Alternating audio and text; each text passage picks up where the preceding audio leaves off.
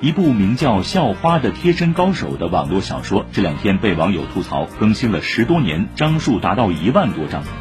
有网友质疑作者和小说平台签署了一份特殊合同，所以才一直注水不完结。解放日报报道，在作者愚人二代看来，连载十多年更多出于情怀。网文越写越长，这与其特性乃至文章发表机制有关。有别于传统出版，网络文学主要以连载形式在平台上更新，读者追更的阅读习惯也要求作者每天保证一定的更新量。但篇幅长短与否，并不是作品质量好坏的直接判断依据。归根结底，读者是否买账，一部网络小说能否有生命力，还是在于作者的创造力及小说本身的质量。